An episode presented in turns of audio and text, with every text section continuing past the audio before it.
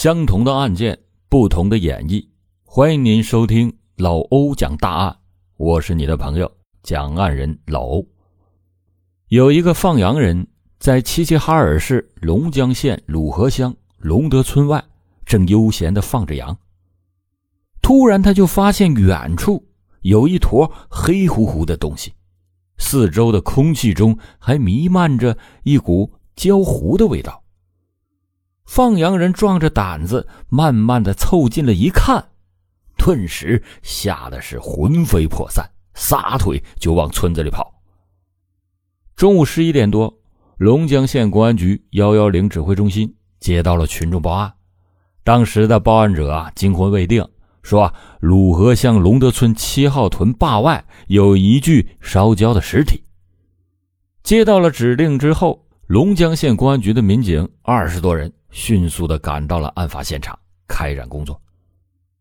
勘查人员来到现场，果然看到了一具烧焦的尸体。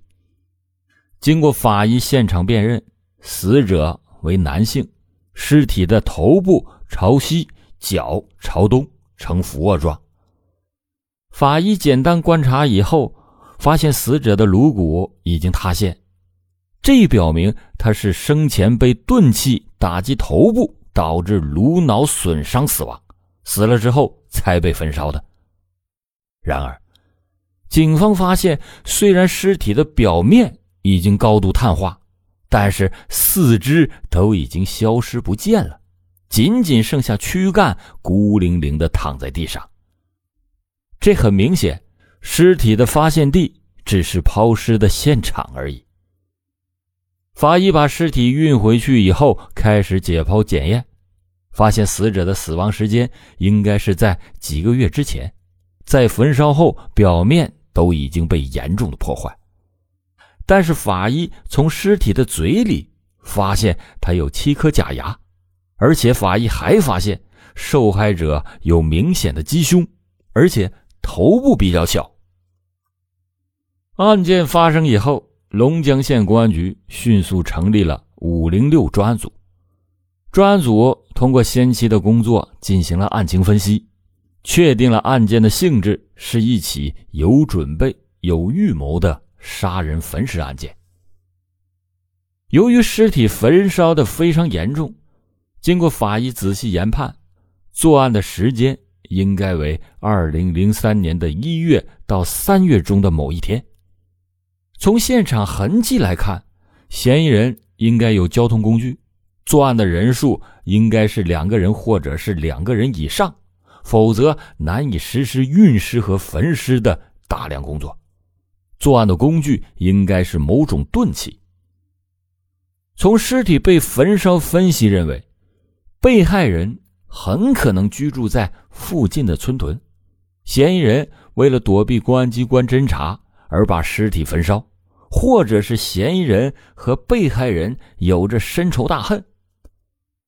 根据以上的这些分析，专案组安排部署查清尸源。警方经过对附近十多个村屯一千五百多户的排查梳理，终于在二零零三年五月九日发现了一条重要的线索：鲁河乡龙德村七号屯的徐凤宝。在二零零二年十二月三十日失踪，至今是下落不明。经过对徐凤宝妻子张凤霞的了解，他妻子说，徐凤宝确实镶有假牙，是徐凤宝的朋友李世仪给镶的，但是镶的几颗、镶的位置他都不清楚。张凤霞还向警方提供说，徐凤宝的身上有纹身，鸡胸也很明显。而且头比一般人都要小。然而，法医组织了张凤霞以及她的亲属、朋友、邻居对尸体进行了辨认，都没有办法确定死者就是许凤宝。但警方根据以往的办案经验，认为牙医镶嵌的假牙都应该有自己的特点，可以用来区分。于是，寻找牙医李世一。成了目前认定尸源的重要线索。于是，二零零三年五月十日，十多名侦查员在龙江县的各个牙科诊所寻找叫李世一的牙医。经过走访李世一的同行，发现他现在已经不在龙江行医，而是搬到了齐齐哈尔市。龙江县公安局刑警大队立刻的派出了多名侦查员，迅速的赶赴齐齐哈尔市，对齐齐哈尔市一百多家牙科医院诊所逐一的摸排。几经周折，终于在十日的晚上十八点多，在齐齐哈尔市一个部队的诊所，把为徐凤宝镶牙的李世宜大夫给找到了。但是，由于时间太过久远，李大夫也没有办法从表面断定这个牙就是自己制作的，需要通过打碎假牙，观察里面的钢制桥体才能辨认。侦查员经过请示指挥部以后，同意李世一大夫的做法。当把牙打碎之后，李世一大夫当即就辨认出这个假牙就是自己所制作的，由此就可以断定死者很可能就是徐凤宝。徐凤宝，男，四十一岁，汉族，家住在鲁河乡龙德村七号屯。这样一来。警方的侦查范围一下子就缩小了。然而，由于被害人徐凤宝失踪五个多月以后，尸体才被发现，而且已经被焚尸，侦破的工作再度陷入僵局。专案组成员又围绕着死者生前的接触关系开展工作，对龙德村六号、七号、九号几个村屯进行了大量的调查走访。走访群众三千多人，获取到了可疑的线索十多条。令警方兴奋的是，线索都是集中在和徐凤宝生前有着不正当男女关系的王海红身上。这个王海红原本是被害人徐凤宝内地的媳妇儿。经过警方走访调查，发现王海红这个人作风轻浮。私生活糜烂，和很多人有着不正当的男女关系。更加诡异的是，王海红一家也是非常的反常。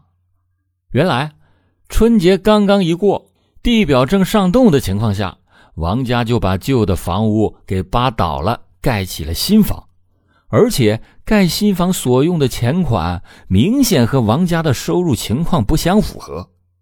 这样看来。王海红家极有可能就是案发的第一现场，而左邻右舍又纷纷反映，王海红的丈夫张红军为人老实，家中的一切事情都是王海红说了算。警方对王海红的接触关系就秘密的展开了调查，发现龙德村的副书记王立波和王海红也有着不正当的男女关系。种种迹象表明，王立波、王海红有着重大的作案嫌疑。由于没有充分的证据，警方决定敲山震虎，对王立波、王海红家周边的邻居展开高密度的走访，却故意的避开王立波、王海红家，给两个人造成了巨大的精神压力，迫使其自己主动暴露，并且在调查的同时，在两家的周边。布置了耳目，对二王家进行布控。二零零三年五月十三日，警方接到了情报，说王立波、王海红已经携带着三万多元现金以及一些衣物，开着摩托车逃走了。专案组接到王立波、王海红逃跑的信息之后，立即的兵分三路，一路把王海红的丈夫张红军传唤到鲁河乡派出所进行讯问。一路到王海红家进行现场勘查，查找有价值的线索；还有一路根据王立波、王海红的社会接触关系，对王立波、王海红进行追捕。抓捕组又分五个小组，对王立波、王海红可能落脚的碾子山区、甘南县、讷河市、大庆市、内蒙古扎旗等地进行追捕。二零零三年五月十四日。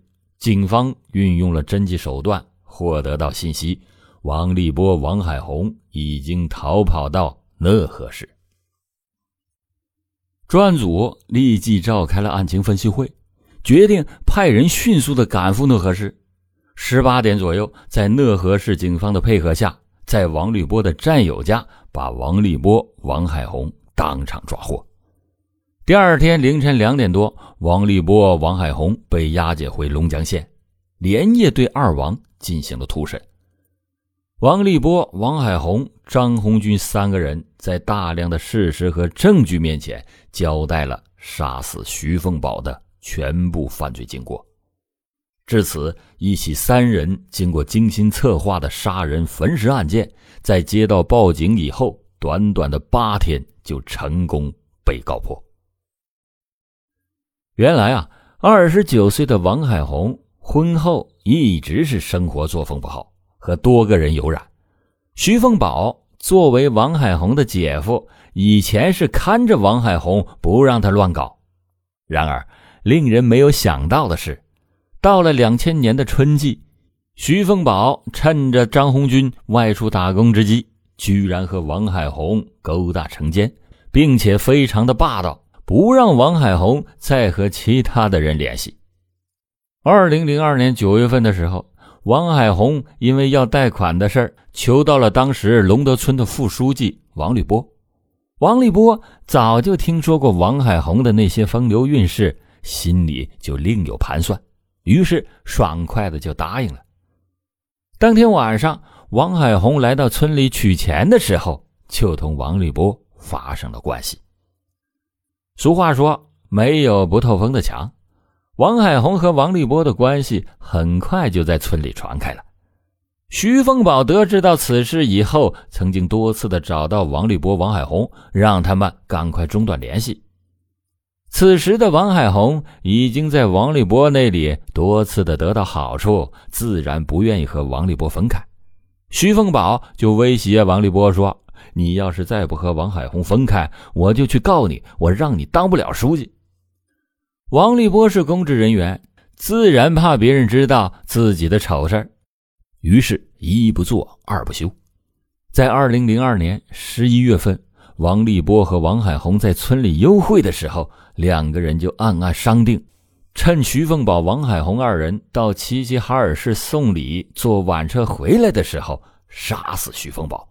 地点就选择在龙德村泵房那里。由王海红提出来和徐凤宝发生关系，王立波、张红军则事先埋伏在附近，趁其不备将其打死。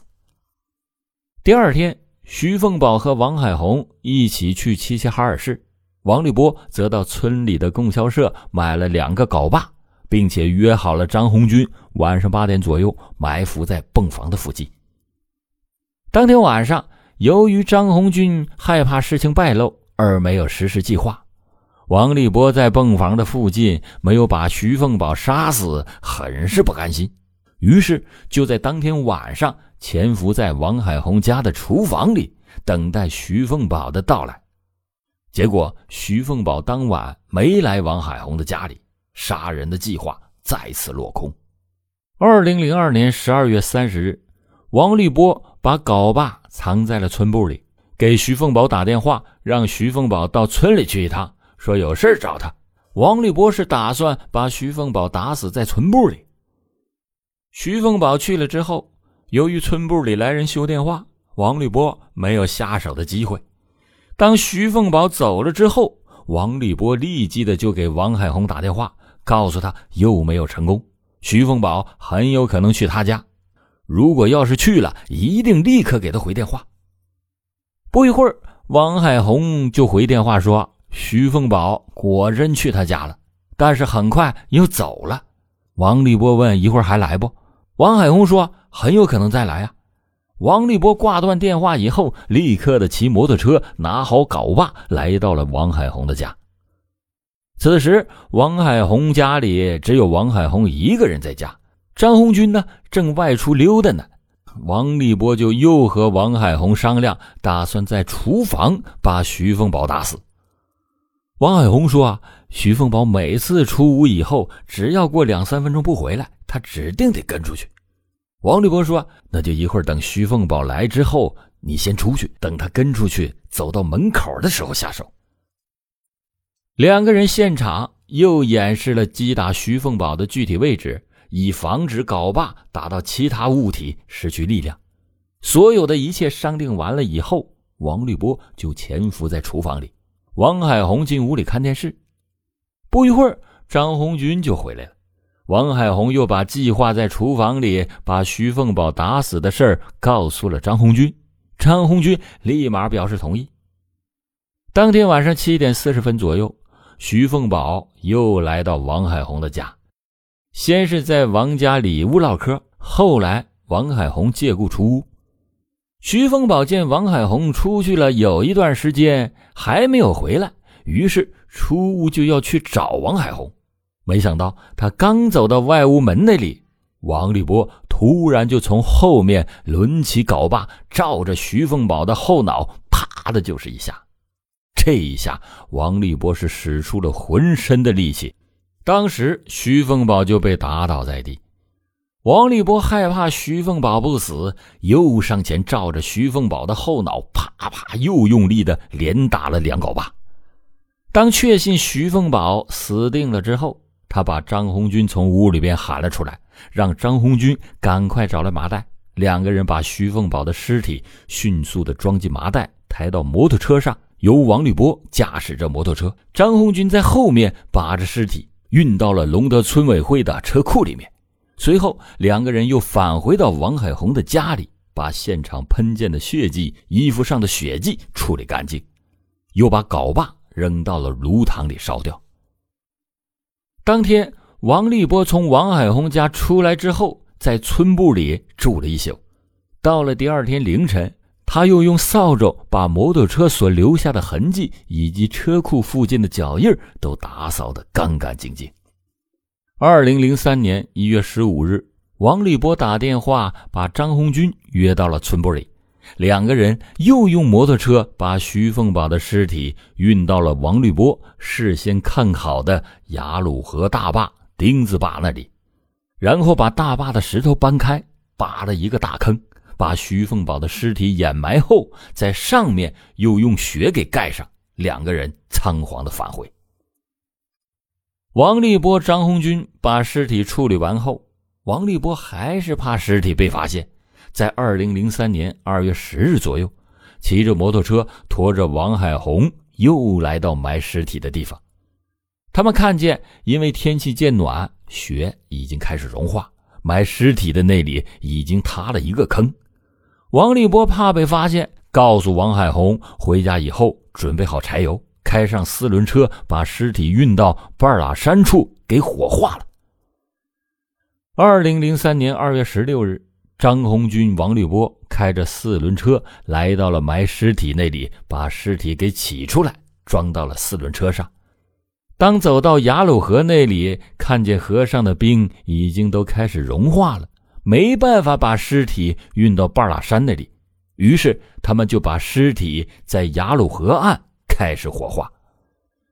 由于徐凤宝的四肢都有纹身，王立波怕尸体被发现以后。辨认出来这是徐凤宝，所以在焚烧之后，又残忍的把徐凤宝的前臂以及小腿都给砍掉，连同躯干分别丢到了河里。二零零三年春天的时候，王海红、张红军又把作案现场的房子给扒掉，盖起了新房。满以为做的天衣无缝，可是俗话说得好，再狡猾的狐狸也斗不过好猎手。一切自以为聪明的犯罪分子都不会改变以害人开始，以害己告终的可悲下场。好了，感谢您今天收听老欧讲大案。老欧讲大案，警示迷途者，唤醒梦中人。